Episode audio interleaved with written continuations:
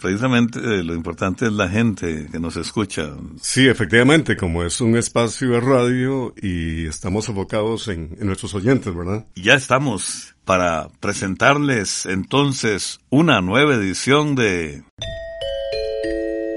Oigamos la respuesta. Bienvenidos, estimados amigos. Es un placer enorme estar con ustedes. En este programa del Instituto Centroamericano de Extensión de la Cultura ICQ con nuestro lema, Comprender lo comprensible es un derecho humano.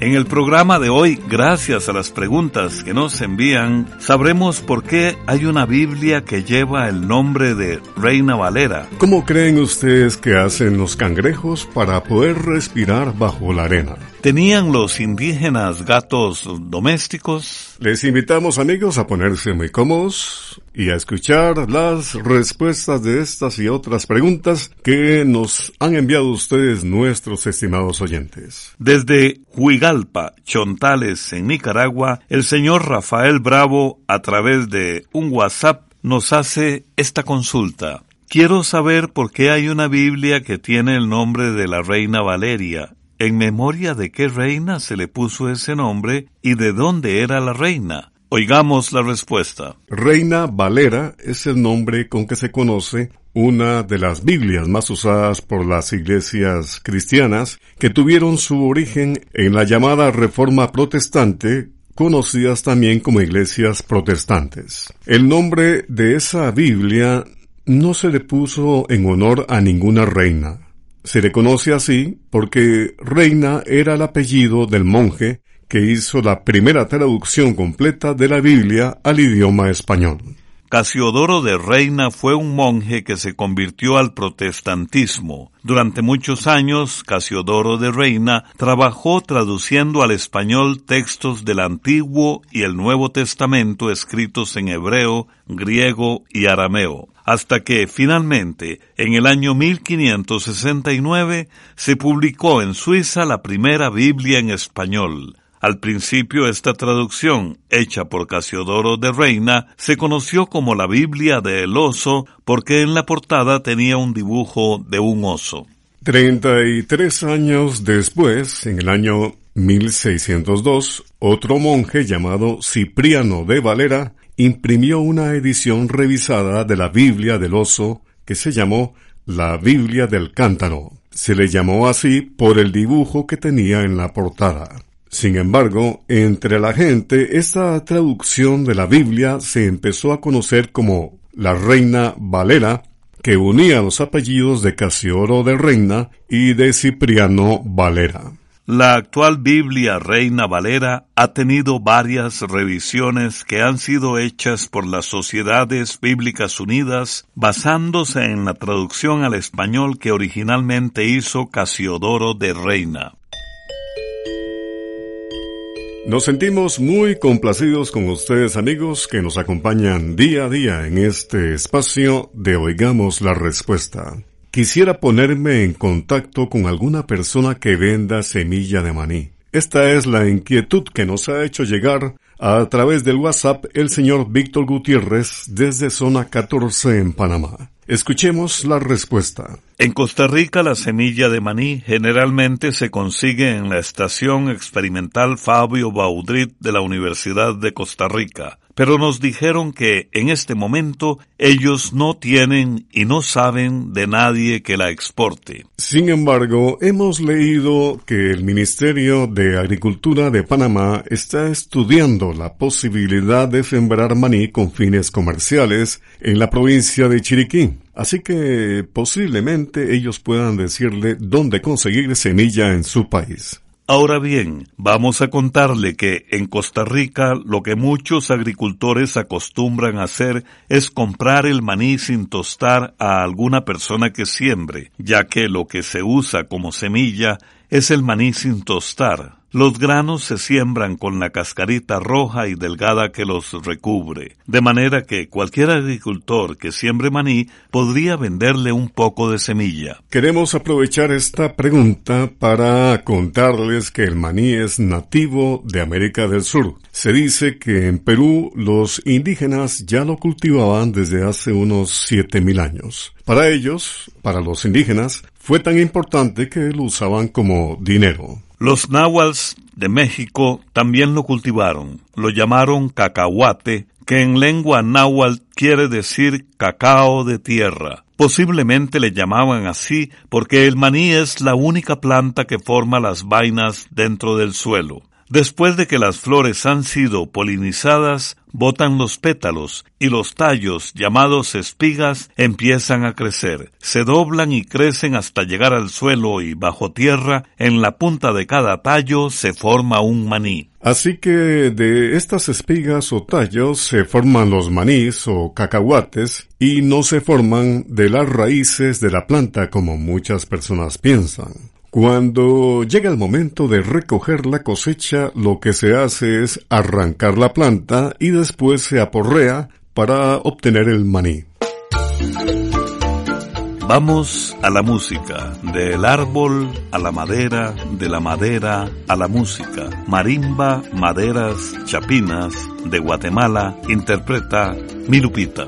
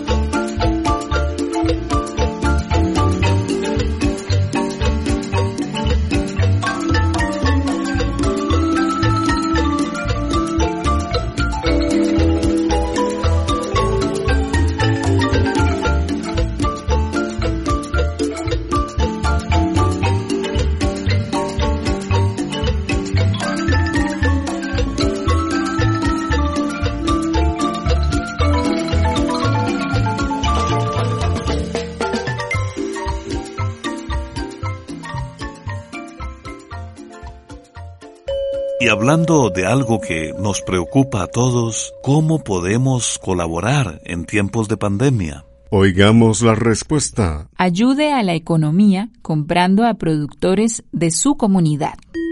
También nos puede contactar al correo electrónico isq.org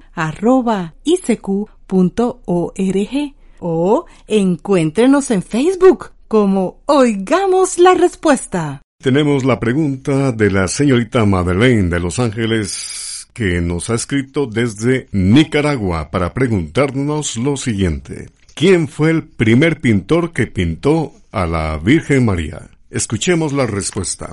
Vamos a decirle que hay algunos dibujos o pinturas muy antiguos que representan a la Virgen María, pero no se sabe el nombre del autor porque cuando se hicieron no se acostumbraba a firmar las pinturas. Estas pinturas se hacían principalmente para enseñar, ya que en aquel entonces muy pocas personas sabían leer. Además, no se pretendía que tuvieran un parecido real con la persona que representaban, en este caso, con la Virgen. La Virgen María tuvo un papel muy importante entre los primeros cristianos, de manera que desde inicios del cristianismo recibió una devoción o admiración muy especial. Y aunque muy pocas de las primeras imágenes de la Virgen María se conservan, se sabe que existieron en las primeras comunidades cristianas de Europa, el norte de África y Oriente Medio. Una de las representaciones más antiguas que se conserva se encuentra en las catacumbas de Priscila, en Roma, un cementerio bajo tierra que era usado por cristianos y romanos. En este lugar se encuentra una pintura de una mujer amamantando a un niño que se cree representaba a la Virgen María amamantando al niño Jesús. Se calcula que esta pintura se hizo entre el año 200 al 300 después del nacimiento de Cristo. Y como este, hay otros dibujos en otras catacumbas. Después se empezaron a hacer muchos íconos de la Virgen María. Los íconos eran pinturas religiosas en donde se representaban a Jesús, María, los santos, los ángeles y distintos pasajes bíblicos. En muchos se representaba a la Virgen María con el niño Jesús en brazos. Todas esas pinturas también eran anónimas, es decir, que no se sabe quién las pintó. Generalmente eran pintadas por un grupo de monjes que las pintaban en profundo recogimiento mientras oraban en silencio o cantando alabanzas a la Virgen María. En los años siguientes se continuaron haciendo muchas imágenes anónimas de la Virgen que con frecuencia adornaban capillas, monasterios o iglesias en muchas partes de Europa. Se dice que una de las pinturas más antiguas de la Virgen María, de la que se sabe el nombre del pintor, es la que hizo el artista italiano Duccio di Boninsegna, y se trata de un retablo en madera pintado en el año 1285, hace 735 años. También puede contactarnos a través de un mensaje de WhatsApp al teléfono código de área 506, número 8485-5453. El señor Bolívar Mesén Godínez se comunica con nosotros desde Desamparados en Costa Rica y pide lo siguiente. Quiero que me hablen del autor del libro El Principito. Oigamos la respuesta. Antoine de Saint-Exupéry es el nombre del autor del famoso libro El Principito. Este hombre nació en Lyon, Francia, en el año 1900. A los 21 años hizo el servicio militar obligatorio en su país y obtuvo la licencia de piloto.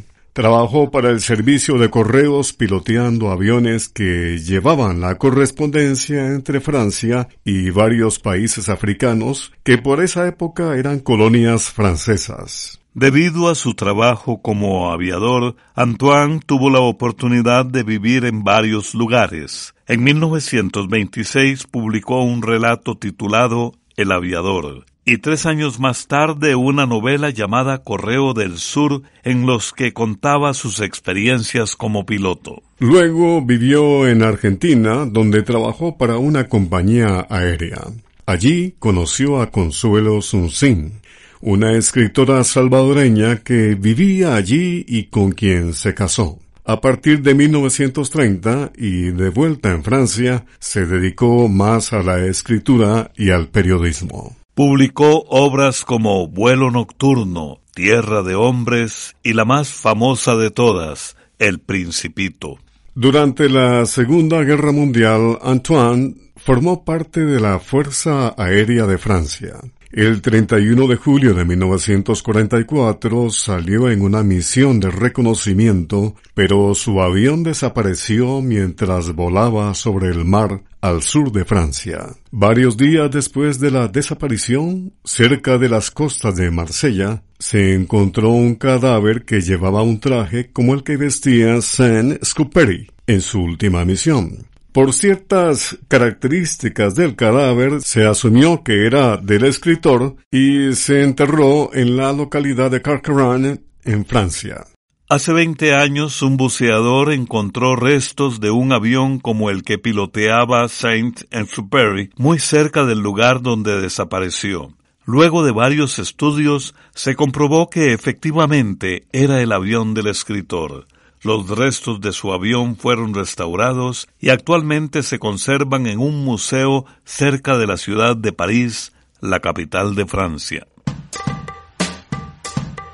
Amigos, hay todo tipo de terremotos, hasta los que se dan cuando se rompe un vínculo sentimental. Por eso la canción que vamos a escuchar habla del tema. Es el grupo Paz y Flora de Costa Rica y la canción Terremoto.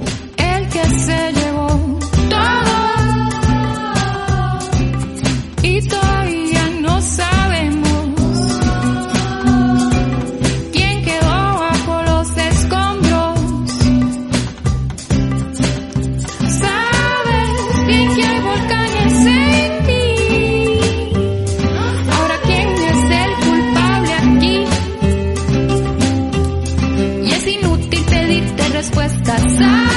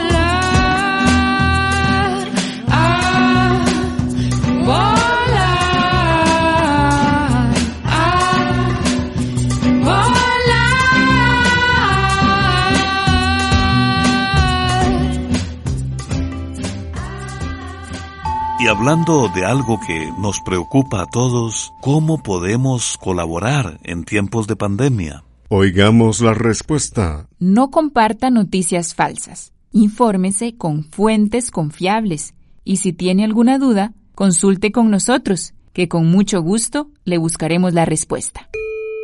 También puede contactarnos a través de un mensaje de WhatsApp al teléfono código de área 506, número 8485-5453.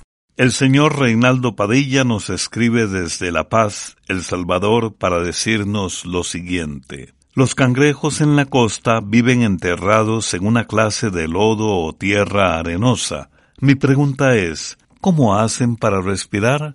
Oigamos la respuesta. La mayoría de los cangrejos viven cerca o dentro del agua. Los cangrejos no tienen pulmones, como los animales que viven en la tierra. Respiran por medio de branquias, como lo hacen los peces. Los animales que viven sobre la tierra toman del aire el oxígeno que necesitan para vivir. En cambio, los cangrejos sacan el oxígeno del agua, pero muchos cangrejos pueden pasar bastante tiempo fuera del agua gracias a que pueden retener dentro de sus cuerpos una pequeña cantidad de agua de donde van tomando poco a poco el oxígeno que necesitan para vivir. Así que mientras su cuerpo y especialmente sus branquias se mantengan húmedas, los cangrejos pueden permanecer fuera del agua. Cuando hacen hoyos en la arena o en el lodo, siempre buscan la manera de que se mantengan húmedos. Generalmente los excavan hasta donde hay agua. Pues como le decimos, ellos necesitan de la humedad para poder vivir. Con la cortesía de esta radioemisora, compartimos con ustedes Oigamos la Respuesta. El señor Harley Rojas Salazar nos escribe desde San Vito de Cotobruz, en Costa Rica, para preguntarnos lo siguiente. ¿Qué beneficios trae el aceite esencial de naranja agria? ¿Para qué afecciones nerviosas se usa y de qué forma se utiliza? Oigamos la respuesta. De la naranja agria o naranjo agrio se saca un aceite que se usa en aromaterapia para disminuir los niveles de ansiedad en las personas. Se dice que tiene un efecto relajante o tranquilizante que reduce la fatiga mental y la depresión. La aromaterapia es una técnica usada en la llamada medicina alternativa el paciente generalmente lo que hace es inhalar o respirar ciertas esencias o aceites que tienen un olor muy penetrante. El aceite se usa diluido en agua y por lo general se usa un aparato pequeño conocido como inhalador. El aparato se llena con agua, luego se echan unas gotas del aceite y después se enciende. Cuando el agua hierve, sale vapor del inhalador y el olor agradable que llena el ambiente produce bienestar y un efecto calmante. En un estudio hecho en Brasil, por ejemplo, se vio que el aceite esencial de naranja agria ayudaba a disminuir la ansiedad que experimentan los adictos cuando están tratando de dejar las drogas. En otros estudios también se observó que este aceite también resulta útil para bajar el estrés o ansiedad que experimentan algunos pacientes después de haber pasado por operaciones muy serias. También se dice que este aceite puede ayudar a las personas que padecen de insomnio, es decir, que tienen dificultad para dormir. Vamos a continuar nuestra ruta musical de la Revolución Mexicana y un personaje que participó en esta revolución, Benito Canales, es la historia de él y los hermanos Banda de México hablan de esta historia que sucedió allá por 1900. Benito Canales,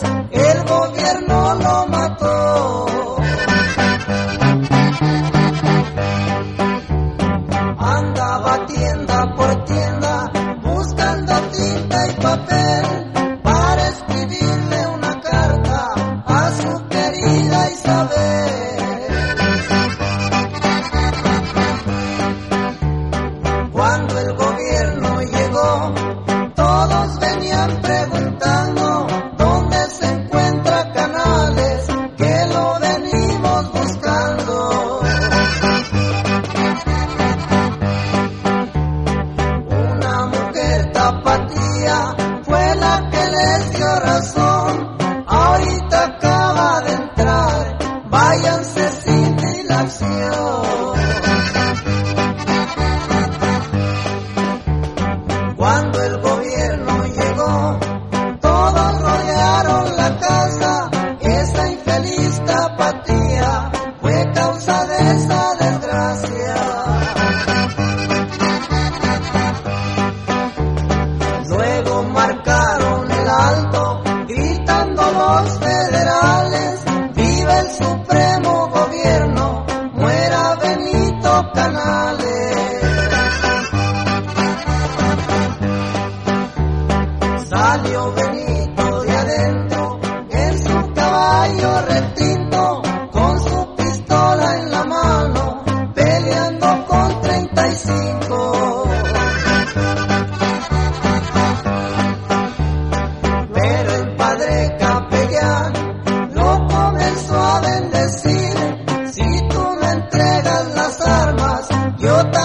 debo morir.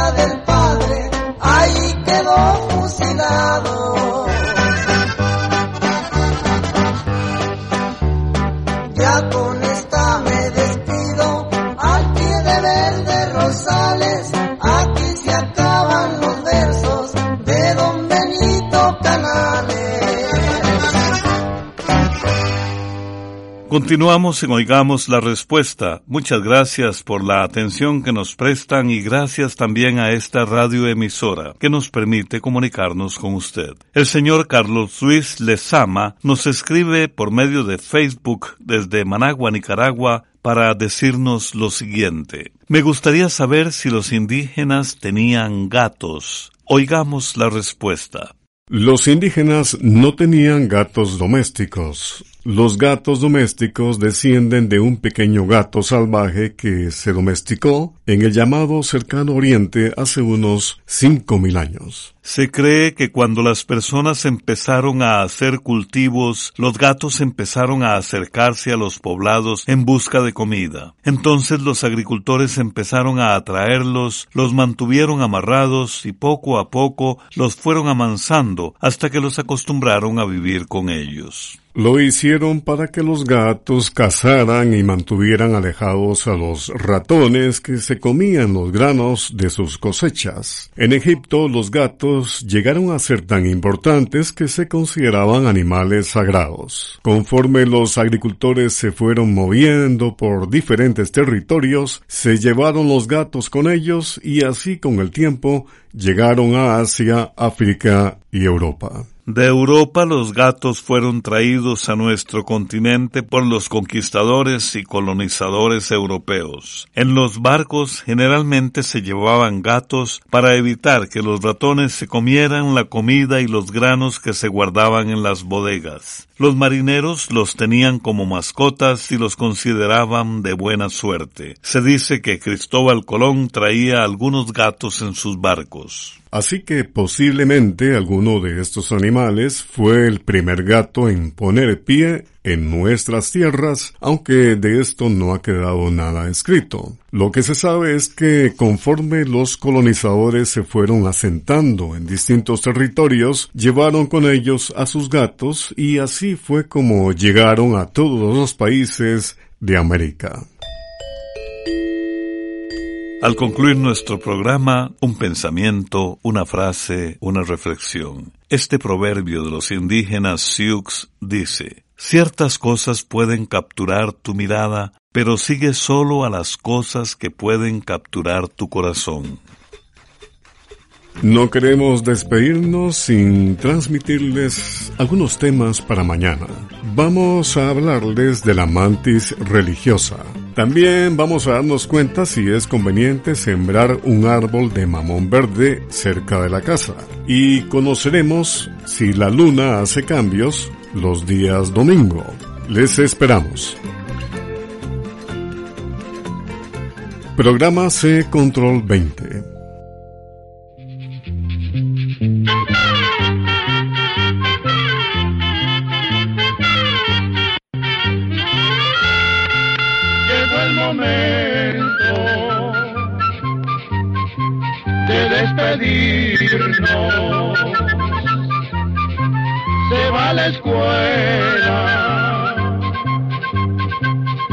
Cantando